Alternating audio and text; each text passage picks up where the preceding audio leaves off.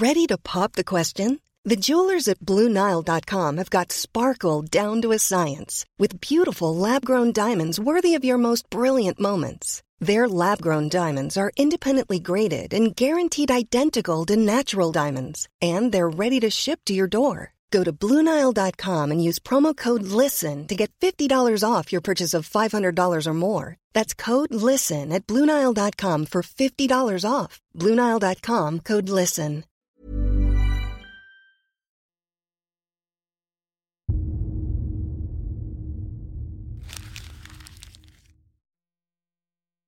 Seguirle el ritmo al país no es cosa fácil, pero en este espacio intentaremos, semana a semana y en 25 minutos, comprender juntos lo que sucede en el territorio que habitamos. Esto es Semanario Gato Pardo y yo soy Fernanda Caso.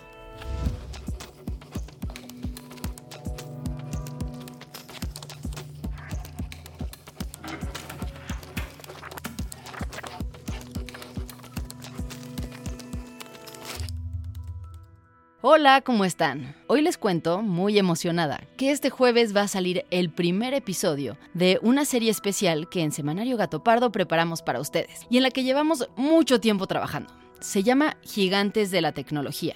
Y en ella abordamos los grandes retos que tienen las plataformas de Internet y las empresas de tecnología en tres principales rubros. Democracia, mercados o economía y seguridad. Estos tres episodios, que van a salir los próximos tres jueves, los conducimos Saúl López Noriega y yo. Saúl es un súper especialista en temas de tecnología, es un analista extraordinario y además es un gran amigo. Y bueno, como en el semanario, tendremos además invitados de lujo. Por otro lado, desde Gato Pardo también hemos estado trabajando en un proyecto rumbo a las elecciones 2024, ya que hemos conversado con quienes buscan ocupar la presidencia de la República. ¿Quiénes son y cuál es su estrategia para hablarle a un México polarizado y conseguir su voto? El primer episodio con Ricardo Monreal ya está disponible en la página presidenciables.gatopardo.com y en nuestro canal de YouTube. Esto es parte de lo que dijo el senador en entrevista con la periodista Gabriela Barquetín para Gato Pardo. Creo que es un error de Morena, creo que es un error de la izquierda tener eh, encima desacuerdos con la clase media, no acompañar a los intelectuales, no acompañar a los académicos, incluso no me gusta la confrontación con las iglesias. La serie Presidenciables se va a publicar los domingos, cada dos semanas. No se la pierdan. Y ahora sí, vamos a las noticias.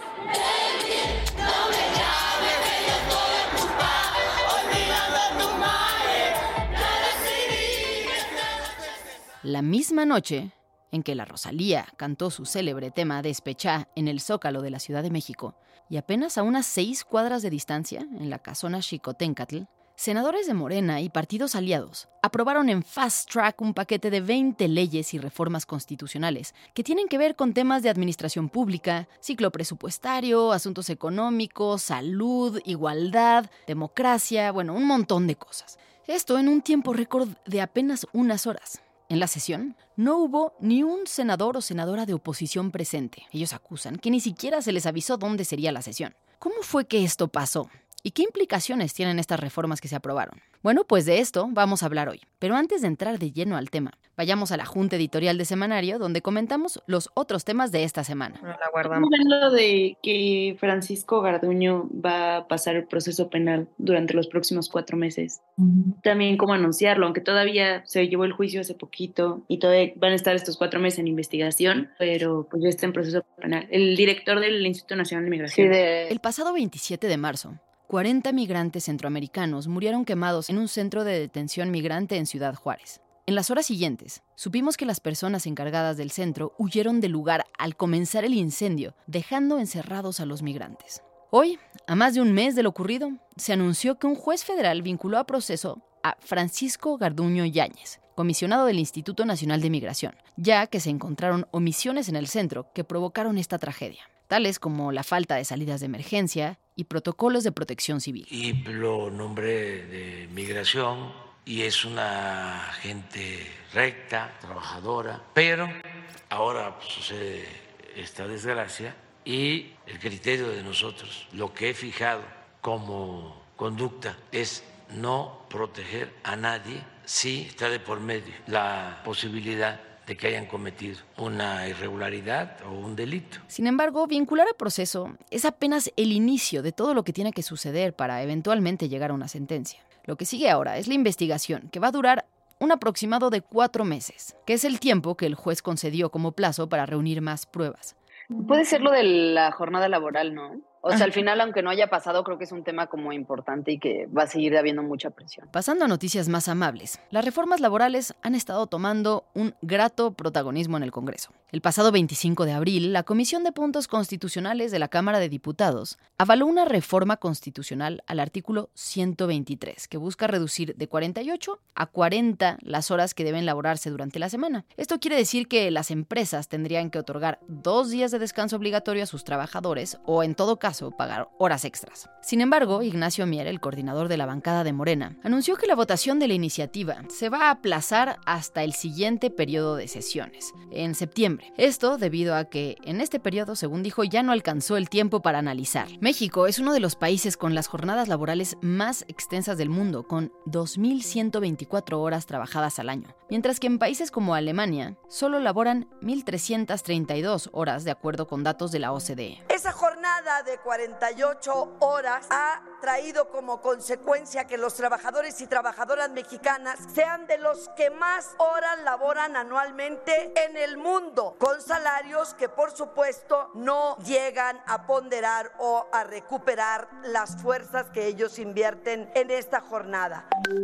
Oigan, pues ahora que ya se ha dado fin oficialmente a la pandemia, también se da o se ha dado por terminada la aplicación del título 42 a migrantes, que era usada para negarles la entrada por motivos de salud a Estados Unidos. Entonces, creo que esto sí es algo que deberíamos de meter y aclarar qué está pasando. El título 42 es una política estadounidense que permite a las autoridades expulsar a los migrantes por motivos de seguridad sanitaria. Con motivo de la pandemia, Estados Unidos se agarró de esta ley para regresar a miles de migrantes, sobre todo centroamericanos, a México, sin siquiera revisar su caso. Esto estuvo sucediendo durante tres años. Bueno, pues el próximo 11 de mayo, el uso de esta política por fin se dará por terminada.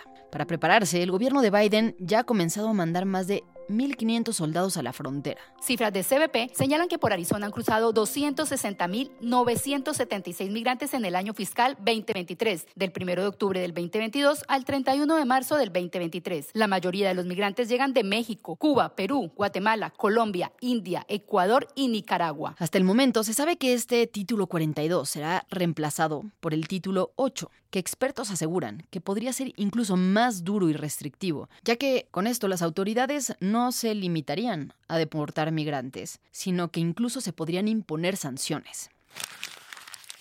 Y ahora sí, pasemos al tema de esta semana, la votación express de 20 leyes y reformas constitucionales en el Senado durante la oscura noche del 28 de abril. La historia inicia con el INAI, el Instituto Nacional de Transparencia y Acceso a la Información. Es el órgano encargado de garantizar la transparencia en el país y obligar a las autoridades a dar la información pública a los ciudadanos. Bueno, pues el INAI no puede sesionar porque los senadores morenistas no quieren nombrar a los tres comisionados que faltan para suplir a los que ya terminaron su cargo. Si el INAI no puede sesionar, el gobierno puede esconder información sin enfrentar consecuencias. Bueno, pues este tema, que ha causado mucho revuelo y al que incluso le dedicamos un episodio hace un par de semanas, está en el centro de las discusiones en el Senado. Los senadores de oposición habían hecho una advertencia hasta que no se nombrara a los nuevos comisionados del INAI, no permitirían que se discutiera ninguna otra reforma que a Morena le interesara. Ante la presión, el coordinador de los senadores morenistas, Ricardo Monreal, había dicho que los líderes de los partidos ya habían logrado llegar a un acuerdo para llevar a cabo esta designación y que al menos se nombraría a uno de los comisionados, con lo que el INAI podría sesionar porque ya habría acuerdo. Hace unos momentos en el Senado de la República, el coordinador Ricardo Monreal dijo que hay acuerdos para sacar un nombramiento del Instituto Nacional de Acceso a la Información, Transparencia y Protección de Datos. Estamos intentando un acuerdo para poder lograr que el INAI pueda integrarse de manera Sin embargo, a pesar de las promesas de Monreal, los senadores de su bancada votaron en contra. Únicamente, los senadores de oposición votaron a favor. De un total de 110 senadores que se encontraban en el Pleno, 67 votaron en contra y 43 a favor, por lo que no se reunió la mayoría de las tres quintas partes que eran necesarias para avalar el nombramiento del nuevo comisionado del INAI. Ante esta situación, la oposición anunció el bloqueo O Morena se ponía de acuerdo para proponer y nombrar comisionados, o no se discutiría ninguna otra reforma. Los senadores de Morena, por su lado, tenían mucha presión de someter a discusión reformas que le interesaban al presidente, pero no querían nombrar a los comisionados del INAI. Así que el asunto llegó a un impas. Pero bueno, aquí surge una pregunta. ¿Cuál era la necesidad de aprobar estas reformas de manera tan apresurada? ¿Por qué no podían esperar unas semanas y dialogar mejor las cosas? Hola Juan, ¿cómo estás?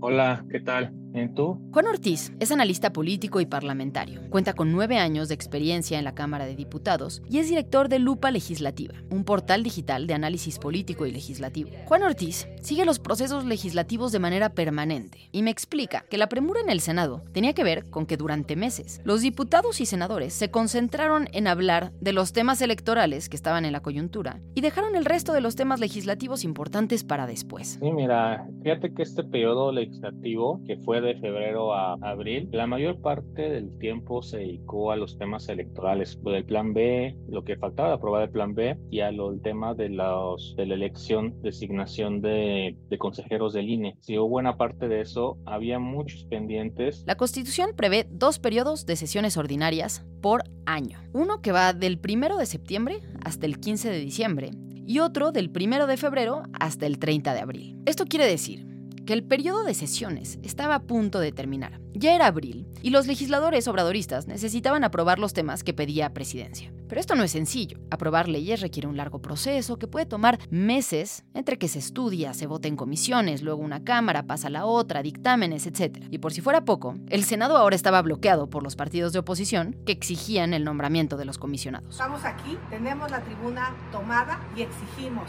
que se nombre al comisionado. Queremos transparencia ya.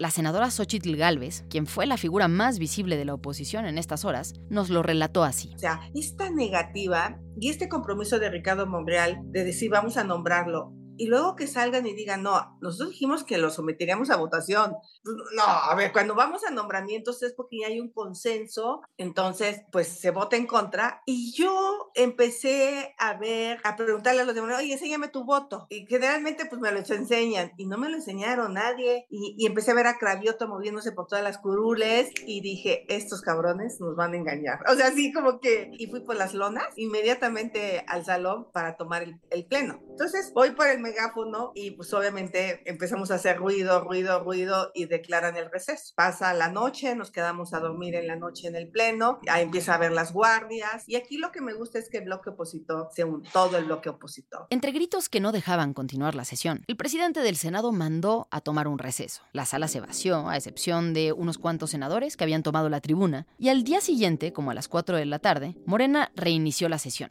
pero no dejaban claro en dónde se llevaría a cabo. Algunos especulaban que sería en el piso 14 del Senado, pero la oposición asegura que nadie sabía a ciencia cierta. Por su parte, el presidente Andrés Manuel López Obrador, esa misma tarde, tenía otros planes. Llamó de última hora a Palacio Nacional, su casa y su oficina, a todos los senadores de Morena, del Partido del Trabajo y del Partido Verde Ecologista. En esta reunión, además de los legisladores federales, llegaron también los tres aspirantes presidenciales de Morena, la jefa de gobierno, Claudia Sheinbaum, el secretario de Relaciones Exteriores, Marcelo Ebrard, y el secretario de Gobernación, Adán Augusto López. ¿Qué se habló en esa reunión? Nadie lo sabe. Fue una sesión a puerta cerrada, sin medios de comunicación presentes. Lo único que sabemos es que hablaron, que se tomaron una foto y que saliendo de ahí se dirigieron los senadores al Palacio de Xicoténcatl, antigua sede del Senado que se encuentra a unas cuadras de distancia. Y de repente cuando yo veo a Ricardo Monreal sonriente al lado del presidente y veo esa foto de todos los senadores en Palacio Nacional, digo, no, güeyes, no es en el 14, es en Xicoténcatl.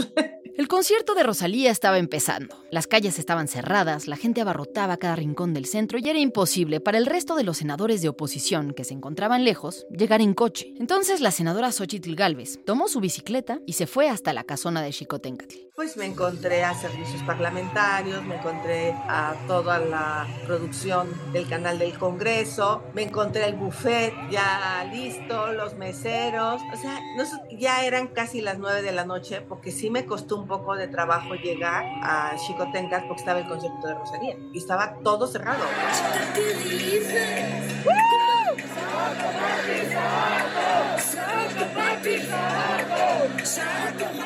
Xochitl llegó a Xicoténcatl incluso antes que los senadores de Morena. Cuando estos llegaron, la encontraron encadenada en el salón principal. Decidieron entonces que sesionarían en el patio. Con el resto de los senadores de oposición lejos, Morena y sus aliados aprobaron ahí 20 reformas y leyes. ¿Cómo fue que pudieron votarlo tan rápido? Saltarse todo el proceso legislativo que implica estudiar los trámites, votarlo en comisiones, llevarlo al Pleno. Bueno, pues la estrategia fue usar un mecanismo supuestamente excepcional llamado dispensa de trámites, que se había usado para algunas de estas reformas incluso en la Cámara de Diputados. Y Juan, el analista parlamentario, nos lo explica así. Eso está en el reglamento de la Cámara de Diputados para que tú al momento de presentar esta iniciativa puedas solicitarle al Pleno de la Cámara que es de urgente y obvia resolución. Pero este mecanismo fue pensado pues realmente para alguna emergencia económica, emergencia social, emergencia natural, que necesite en ese mismo momento pues resolverse un tema. La dispensa de trámite es un acuerdo por el cual las cámaras de legisladores pueden exentar todos los trámites internos a un asunto considerado de urgente resolución y que en la misma sesión que es presentado se somete a la consideración del Pleno para su análisis, discusión, votación y probable aprobación. Y entonces el tema de la dispensa de trámites, pues sí existe este, este mecanismo desde legislaturas pasadas, sí se ha utilizado, pero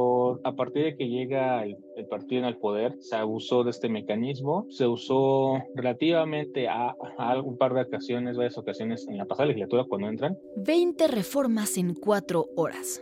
Estamos hablando de una reforma cada 15 minutos. Entre lo que se aprobó está eliminar al CONACIT y crear en su lugar el nuevo Consejo Nacional de Humanidades, Ciencias, Tecnologías e Innovación. El proyecto de decreto por el que se extingue Financiera Nacional de Desarrollo Agropecuario, Rural, Forestal y Pesquero. El dictamen a la minuta por el que se reforman, adicionan y derogan diversas disposiciones de la Ley Federal para el control de precursores químicos, productos químicos esenciales y máquinas para elaborar cápsulas, tabletas o comprimidos. El proyecto que establece que las Fuerzas Armadas podrían implementar acciones para garantizar que las operaciones aéreas en el territorio nacional no se realicen con fines ilícitos o atenten contra la seguridad nacional. La ley minera. La desaparición del INSABI. La ley 3 de 3. El proyecto de decreto por el que se reforman, derogan y adicionan diversas disposiciones de la ley del mercado de valores y de la ley de fondos de inversión. Reducir a 18 años la edad mínima para ser diputado y a 25 para ser titular de alguna Secretaría de Estado. La ley de cunas vacías.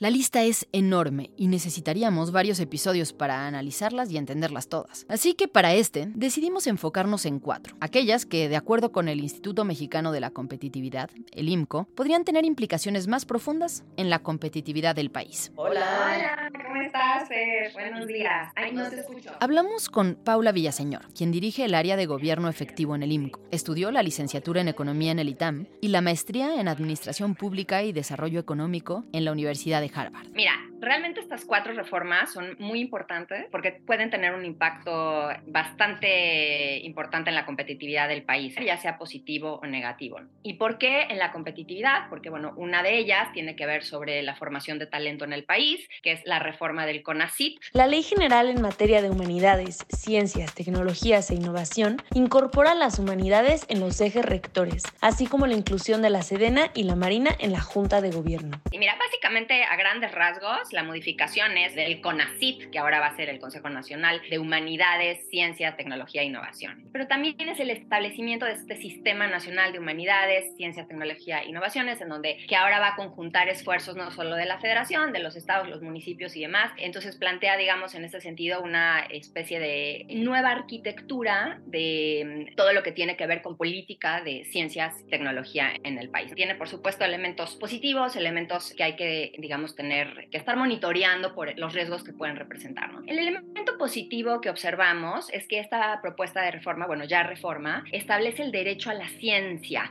como derecho humano. ¿no? Sin embargo, también hay elementos sumamente preocupantes en esta reforma, según nos explica Paula. Uno de ellos es que se incorpora a las Fuerzas Armadas a la Junta de Gobierno del nuevo CONACIT. Es decir, el ejército va a estar involucrado en las decisiones académicas y de investigación. Segundo, que el sistema que se plantea va a generar mucho mayor centralización en la toma de decisiones, ya que ahora el Poder Ejecutivo tendría injerencia en la agenda de investigación. Entonces ya no, digamos, esta agenda de investigación ya no va a ser independiente en función de lo que la academia considere que es importante, sino va a haber pues definitivamente una dependencia directa del Ejecutivo y esto por supuesto es pues muy preocupante. Y bueno, por último, eh, un riesgo notable que observamos es la exclusión de actores importantes en este proceso de toma de decisiones, desde sociedad civil, eh, sector académico y demás. Ahora, la segunda reforma de la que habla Paula, que es la Ley Orgánica de la Administración Pública Federal, para reconcentrar las compras públicas en la Secretaría de la Función Pública. Hace un año, el presidente de la República presentó una iniciativa para reformar esta ley y reconcentrar en la Secretaría de la Función Pública la política general de compras públicas, la coordinación y conducción de las unidades de administración y finanzas y el rediseño de los órganos internos de control. La iniciativa estuvo pendiente de discusión durante todo un año. Bueno, pues después de un año en la congeladora, la aprobaron sin haberla estudiado. Esta reforma busca concentrar en la Secretaría de la Función Pública tres principales temas. La política de compras del gobierno federal, que actualmente está a cargo de la Secretaría de Hacienda, la operación de las unidades de administración y finanzas y la reducción al mínimo indispensable de los órganos internos de control que son una especie de auditores en todas las oficinas de gobierno. Esto es un tema muy importante para el país, porque las compras públicas, a final de cuentas, representan, primero, el tipo de decisiones que toma un gobierno para poder proporcionar bienes y servicios a la población. Entonces, por un lado, te señala qué calidad está eligiendo, pero también te habla del proceso en el que lo lleva a cabo. Y pues al, al tratarse de compras para millones de personas, evidentemente estás hablando de millones de pesos y por ende millones de intereses. Entonces, digamos que es un terreno bastante atractivo para la discrecionalidad, para la corrupción y demás. Por eso es tan importante que el proceso de compras públicas sea lo más transparente y eficiente posible y siga, digamos, las mejores prácticas en ese sentido. Entonces, esta reforma lo que plantea es reconcentrar las compras públicas en la Secretaría de Función Pública. Esto funcionaba así hasta 2018. El plan ahora sería regresar a esta forma de funcionar. El problema con esto es que la función pública termina siendo juez y parte de la tarea, pues, según nos explica Paula, es la propia Secretaría de la Función Pública la responsable de verificar que las compras se hagan de manera legal y transparente. Y me gustaría mencionar con respecto a este tema, Fer, que casualmente en los indicadores de gobernanza del Banco Mundial, el indicador en el que más ha caído México en los últimos años es en el control de corrupción. De hecho, ahora nos situamos en el percentil 16. La tercera reforma aprobada es aquella de la Ley General de Salud. Desde 2003 hasta 2019, el Seguro Popular funcionó como un mecanismo de financiamiento de la salud para la población sin acceso a seguridad social. Sin embargo, en enero de 2020, este programa fue reemplazado por el INSABI, mismo que desde su creación tuvo críticas por su inoperancia. La actual reforma plantea desaparecer el INSABI. Entonces, lo positivo es desaparecer, de alguna manera reconocer indirectamente que no funcionó y probar que efectivamente no iba a funcionar porque pues no tenía un esquema de funciones, de financiamiento, de operación, entonces realmente era ya una profecía anunciada digamos que esto implica transferir a los estados la responsabilidad de garantizar el derecho a la salud. De acuerdo a lo que me explica Paula, si bien de alguna manera se interpreta esto como una corrección de algo que no funcionó, la reforma no necesariamente está dando la certidumbre o claridad de qué se requiere. Y específicamente le preocupa la incertidumbre que se genera en la garantía al derecho a la salud para la ciudadanía. Porque ahora se van a transferir responsabilidades al IMSS Bienestar, pero no queda claro que efectivamente vaya a haber capacidad de la noche a la mañana en esta institución. Otros riesgos importantes que observamos es primero, la Secretaría de Salud en esta reforma ya no tendrá el compromiso de garantizar un abasto mínimo de medicamentos y esto es realmente preocupante. Si de por sí estamos en un contexto de esta naturaleza, ahora peor, o sea, ahora quitas toda responsabilidad, ¿no? Digo, la ventaja para la Secretaría de Salud es que ya no tendrá que rendir cuentas, pero para la ciudadanía de nuestro país, pues es, es un problema muy serio. Ahora, por último, el IMCO hace mención a las aprobaciones de la reforma a la ley minera y otras leyes relacionadas con esta industria. La reforma incluye fortalecer la rectoría del Estado sobre los recursos minerales y agua en el subsuelo mexicano, regular con mayor exigencia el otorgamiento, supervisión y terminación de las concesiones mineras y de agua para minería, castigar la inactividad o especulación con la cancelación de concesiones de minería y no otorgar concesiones mineras en áreas naturales protegidas. Entonces, esta ley básicamente a grandes rasgos lo que plantea es que el Estado recupera la rectoría sobre los recursos minerales en el suelo mexicano. La parte positiva que observamos de esta ley es que pues, se observan mejoras en la protección al medio ambiente, porque ahora pues, se establece la necesidad de hacer informes de riesgos ambientales. Digamos que hay un reconocimiento a la importancia de hacer este tipo de informes antes de tomar decisiones. Ahora, los elementos o los riesgos que observamos en esta medida, primero se excluyen empresas privadas eh, de la explotación de estos recursos mineros. Y pues bueno, esto, también es, es, de alguna manera preocupante porque ahora pues el Estado se encargará de esta parte. Y la realidad es que el Estado de por sí tiene muchos retos que enfrentar en el día a día, ahora súmale este y no va a tener ni la misma capacidad, ni la misma eficiencia, ni la misma tecnología que estas empresas privadas que pues tienen la ventaja comparativa para hacerlo. Pero bueno, más allá de si las reformas tienen ciertos aspectos positivos o si son completamente negativas, el asunto de cómo se votaron es lo que preocupa a la mayoría de los analistas y especialistas. En medio de un conflicto interno en el Senado, sin la oposición presente, sin análisis ni discusión en temas tan relevantes, sin escuchar a la academia, a los especialistas o a la industria, y sin siquiera tener tiempo para leer lo que decían estas reformas. Justo después de una reunión a puerta cerrada con el presidente, y todo mientras Rosalía robaba los reflectores en el Zócalo. Vuelvo con Juan para preguntarle si hay algo que se pueda hacer frente a un embate legislativo de esta naturaleza. Ya hay antecedentes en la Suprema Corte de la Nación de que ha invalidado normas precisamente por temas de violación al proceso legislativo. Nos enteramos hace unos días que ya existe un proyecto que iban a discutir precisamente ayer para invalidar la primera parte del plan B de la reforma electoral en, materia de comunicación social por este atropellado proceso que llevó, porque recapitulando, el plan B de la reforma electoral también se usó el, el mecanismo de dispensa de trámites. Se presenta la iniciativa al no alcanzar la mayoría calificada la reforma constitucional del presidente, se presenta y en ese mismo momento se vota y en menos de nueve días ya estaban aprobadas por ambas cámaras de, de Congresos. Entonces aquí también podría ocurrir lo mismo. La oposición tendría que elegir muy bien cuáles proyectos va a impugnar. Estas iniciativas seguramente seguirán dando mucho de qué hablar. Y en Gato Pardo vamos a estar muy pendientes para mantenerte informado. Para este episodio consultamos información de cuatro reformas precipitadas que podrían afectar la competitividad de México, publicado por el IMCO.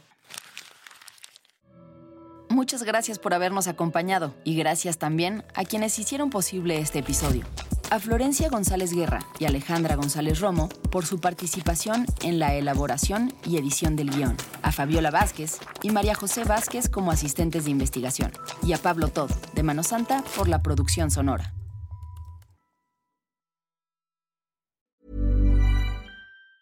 If you thought the only way to get a more defined jawline with natural-looking results was through surgery, think again. Juvederm Volux XC is a non-surgical injectable gel filler that improves moderate to severe loss of jawline definition and can help you achieve natural-looking results with little downtime. Even better, this improved definition lasts up to one year with optimal treatment. No maintenance required. Improve jawline definition for a smooth, sculpted look with Juvederm Volux XC. For important safety information and to find a licensed specialist, visit juvederm.com. That's J U V E D E R M.com. Not for people with severe allergic reactions, allergies to lidocaine, or the proteins used in Juvederm. Common side effects include injection site redness, swelling, pain, tenderness, firmness, lumps, bumps, bruising, discoloration, or itching. There's a risk of unintentional injection into a blood vessel, which can cause vision abnormalities, blindness, stroke, temporary scabs, or scarring. Talk to a licensed specialist to find out if it's right for you.